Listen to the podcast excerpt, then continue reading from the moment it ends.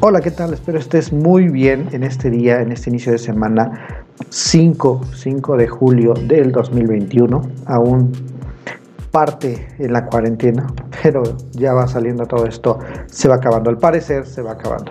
Esperemos que así sea. El día de hoy, pues es inicio de semana, como sea, si trabajas, si no trabajas, tenemos flojera el lunes por el nombre. Y bueno, algunos no, no todos, ¿verdad? Espero estén muy bien, te agradezco por estar suscrito a este canal y si no estás suscrito, pues suscríbete, tendremos contenido para estas vacaciones interesantes de temas interesantes de educación, de cómo poder eh, impartir nuestras clases híbridas, diferentes aplicaciones, programas y cualquier duda que se te ocurra podemos tratarlo en este canal. El día de hoy les traigo eh, a presentar un comunicado que se dio el día de ayer, domingo 4 de julio del 2021, en el estado de Puebla. El secretario de Educación hace ya va siendo más específico las diferentes este, pues, eh, indicaciones que se tienen que hacer como para los docentes sobre el, el, sistema híbrido que él está manejando. Y aquí hay una parte muy, muy interesante eh, hay una parte de audio que la resalta, incluso en la página de la SEP, si ustedes la buscan, les voy a dejar en la descripción del video, les voy a dejar el, pues, en la, en la liga donde ustedes pueden consultar esta información y pues no es sacada de la manga. Bueno, vamos a checar esta parte. Y aquí está, presenta CEP modelo híbrido para el Estado. Obviamente estoy hablando del estado de Puebla, pero yo creo que pues la mayoría de los estados van a ir eh, encaminados, enfocados hacia este, hacia, hacia este plan de, de, regreso a clases, ¿no? Bueno, vamos a checar, vamos a leerlo rápido, vamos a ir viendo. Y ahorita al final les voy a poner el audio que destacan en la página de la CEF del estado de Puebla. Dice, presenta CEF modelo educativo híbrido para el estado. Y aquí viene la fecha, domingo 4 de julio de 2021 Ok, igual en el podcast, pues a lo mejor no están viendo, pero van a estar escuchando todo lo que se está, lo que se hizo mención en este pues comunicado, ¿no?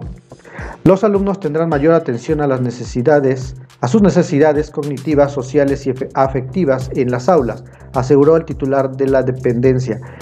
Está destacando mucho y resaltando mucho la atención a las necesidades cognitivas, sociales y afectivas. Y eso viene en el audio del secretario.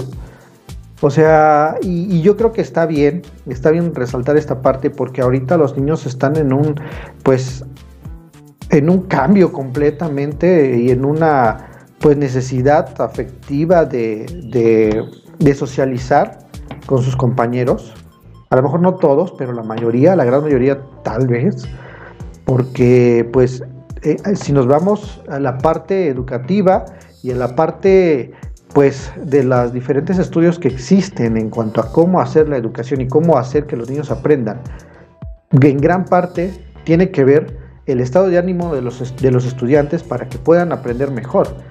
¿Sí? por ciertas sustancias que nuestro cerebro desprende cuando estamos felices y aprendemos mucho mejor. Pero bueno, entonces esta parte, y, y ah, hacer un comentario también que en diferentes países que tienen la mejor educación de nuestra, bueno, de todo el, de todo el mundo, hacen mucho hincapié y trabajan mucho en, en lo que es la parte afectiva, emocional de los alumnos. Y de ahí depende todo el seguimiento pues, de la educación de ellos. Entonces, si ellos están felices, si los niños están felices, en una palabra, ellos van a aprender mejor. Bueno, Ciudad de Puebla, Puebla, el secretario de Educación Melitón Lozano Pérez presenta a los directores de educación inicial a media superior en el modelo educativo híbrido, el cual será implementado para el ciclo escolar 2021-2022 en el estado, basado en tres elementos fundamentales. Bueno, recalcamos en estos tres elementos fundamentales que él, que él está haciendo mención. La educación a distancia, lo que seguimos trabajando, lo que veníamos trabajando hasta ahorita, no todos, algunos profesores, pero es la educación a distancia. La presentación de los estudiantes en los planteles educativos. Segundo punto. Ya, se vamos, ya vamos a presentar algunos en nuestro plantel y la mayoría, ¿no? Esperemos funcione, esperemos sea un buen paso, esperemos se cumpla con todas las normas para que pues siga y se prolongue y todo esto sea pues ya continuo, ya no en lugar de regresar y bueno, regresar a clases y después de, otra vez, si no funcionó, regresar a nuestras casas, pues yo creo que tendremos y que ser un poquito conscientes y ser capaces de poder, eh, pues, llevar a cabo todo, todas estas normas, ¿no? Y también como docentes ir, ir cuidando a los niños y cuidando a nosotros y tratar de hacer conciencia con nuestra sociedad, con nuestros padres de familia que tengamos a nuestro cargo, a nuestro cargo en el siguiente ciclo escolar, pues para que se cumpla esto, ¿no?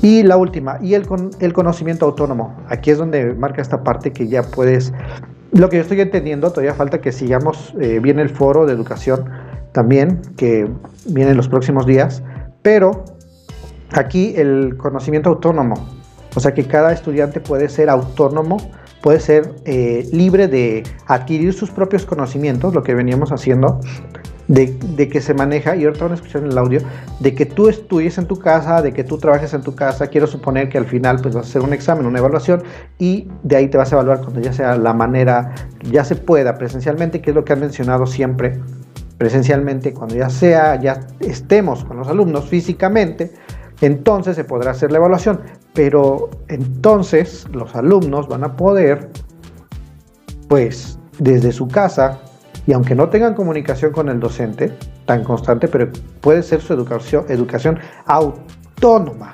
Cada quien, pues, puede estar estudiando desde su casa y sin ningún problema. Y esto creo que ya se está tomando en cuenta demasiado. El regreso a las aulas por el próximo ciclo escolar, mismo que también dependerá de que Puebla esté en verde en el semáforo epidemiológico, implica que las y los alumnos tendrán mayor atención a sus necesidades sociales afectivas y cognitivas, es decir, los aprendizajes esperados por nivel educativo en las escuelas. Habrá continuidad entre las actividades presenciales y a distancia. Por ello, el reto de las maestras y maestros es lograr la integración entre las acciones presenciales y de aprendizaje a distancia, dijo el secretario. Seguimos con lo, mismo de esta parte, pues resaltarla, ¿no? Es eh, pues el reto de nosotros como docentes es lograr la integración entre las acciones presenciales y de aprendizaje a distancia. O sea, tenemos que saber como docentes combinar y evaluar y llevar a cabo la, educación presencial con los alumnos que tengamos ahí y con los que no estén. Tenemos que ver la forma y es una pues es un debate en esto donde muchos compañeros hacen mención que va a ser mucho más trabajo para el docente porque tienes que planear para los de presencial y planear para los que no están ahí. Y bueno, es un tema muy grande, es un tema de pues de muchas cosas que se tiene, que tenían que analizar, ¿no? Hay cosas buenas, hay cosas malas, de todo, ¿no? Eh, y acá viene, tenemos que hacernos cargo, tenemos que ver la forma de lograr integrar todo eso para poder realmente desarrollar una buena educación ahorita, a distancia, eh, presencial y todo. Eh, próximamente, más adelante, habrá un video, habrá podcast en el en vacaciones donde estaré dando a conocer algunas aplicaciones, algunos programas que tal vez te puedan servir para hacer esto. Las actividades que se promoverán en las, en las y los niños deberán favorecer la colaboración, el trabajo en equipo, la reflexión individual y grupal, la construcción individual y colaborativa, el uso de distintos tipos de herramientas, actividades que, la que, que reflejen la vida cotidiana de los niños, bajo retos para potencializar la motivación para aprender, agregó. Es lo que mencionaba en otros países y por cuestiones, eh, pues, de diferentes eh, psicólogos, de diferentes escritores eh, que se dedican a la investigación del aprendizaje. Me da la tarea de eso y obviamente si como adulto puedes aprender mejor si estás motivado, si estás feliz por una sustancia que tenemos en nuestro cerebro, la serotonina, que nos hace estar felices y eso provoca que tengamos un mejor, mejor aprendizaje y pues haya una mejor respuesta a todo esto, ¿no? Entonces, pues ahorita están, quiere, quiere y hace mención en este comunicado que nuestros alumnos estén motivados, estén felices y, empezar a quitarles ese miedo de, pues yo creo que tienen, aparentemente no lo están mostrando, pero ya veremos en las aulas realmente cuál es el comportamiento de ahora de nuestros alumnos, ¿no? ¿Qué cambió? Eso sí, va a ser interesante. Y por último, el último párrafo, la estructura pedagógica del modelo híbrido está sustentada en cinco dimensiones. problematización, conceptual, pedagógica, elementos para diseño y desarrollo de actividades, así como la dimensión organizacional. También contempla la importancia y dificultad de los contenidos de los programas de estudio, la integración disciplinar y la evaluación de los estudiantes. Aquí tenemos esta parte, ¿no? Eh, cinco dimensiones que está contemplado el modelo híbrido.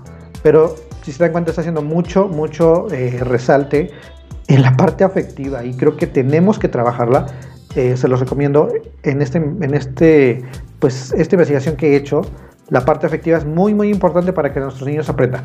Si están motivados, si están felices, lo harán. Si no, no lo hacen y aprendes solamente el 20% de lo que se te va enseñando visualmente.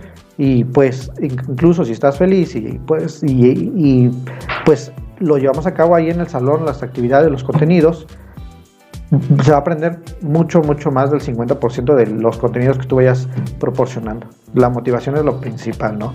Y bueno, vamos a escuchar esta, esta parte, este audio que lo pusieron en la página de la SEP y recalcan esta parte y, pues más interesante, ¿no? La más importante, creo que es, es eso, por eso es, son 46 segundos, lo escuchamos y está en la página. La dimensión presencial de autonomía y a distancia. Este es el modelo híbrido. Entonces ahora los docentes el reto que tenemos es de planear qué actividades van a son necesarias cuando los tenga en mi salón, pero ahí induzco actividades para que se lleven a cabo a distancia, con mediación de la tecnología o no, e induzco y sugiero actividades para el trabajo autónomo. Y este trabajo autónomo se revisa cuando estemos en presencial. Más atención a las necesidades cognitivas, afectivas y sociales de cada estudiante. Ese es un rasgo de la presencialidad fundamental. ¿Escucharon? Pues ahí está el audio del secretario de Educación del Estado de Puebla y se dan cuenta cómo es que realmente pues tenemos que, e-, él lo hizo mención, si ustedes lo, escuchan en la página, hace mención que estos trabajos que se hagan de forma pues eh, autónoma se van a poder evaluar una vez que esté uno en presencial. Entonces, pues se le va a dar también ya la libertad a los padres de familia, a los estudiantes, de que sean autónomos o, pues puedas mandarlo al aula. Como ustedes saben, como ustedes saben, actualmente pues no, va a ser obligatorio que los papás manden a los niños.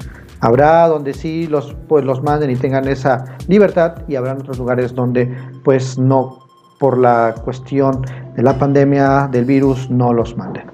Pues hasta aquí este pequeño podcast. Eh, estará en Spotify también este podcast. Síganme también, también por ese medio, por YouTube vamos ampliando poco a poco los diferentes medios para mantenerte al, pues, al tanto de, lo que va pasando en, la sociedad actual, ¿no? De todos los temas. Si no me puedes ver, pues puedes escucharme. Si vas en tu carro, si estás haciendo muchas cosas, solamente pones el podcast Bin Rivadeneira. Búscame así en YouTube.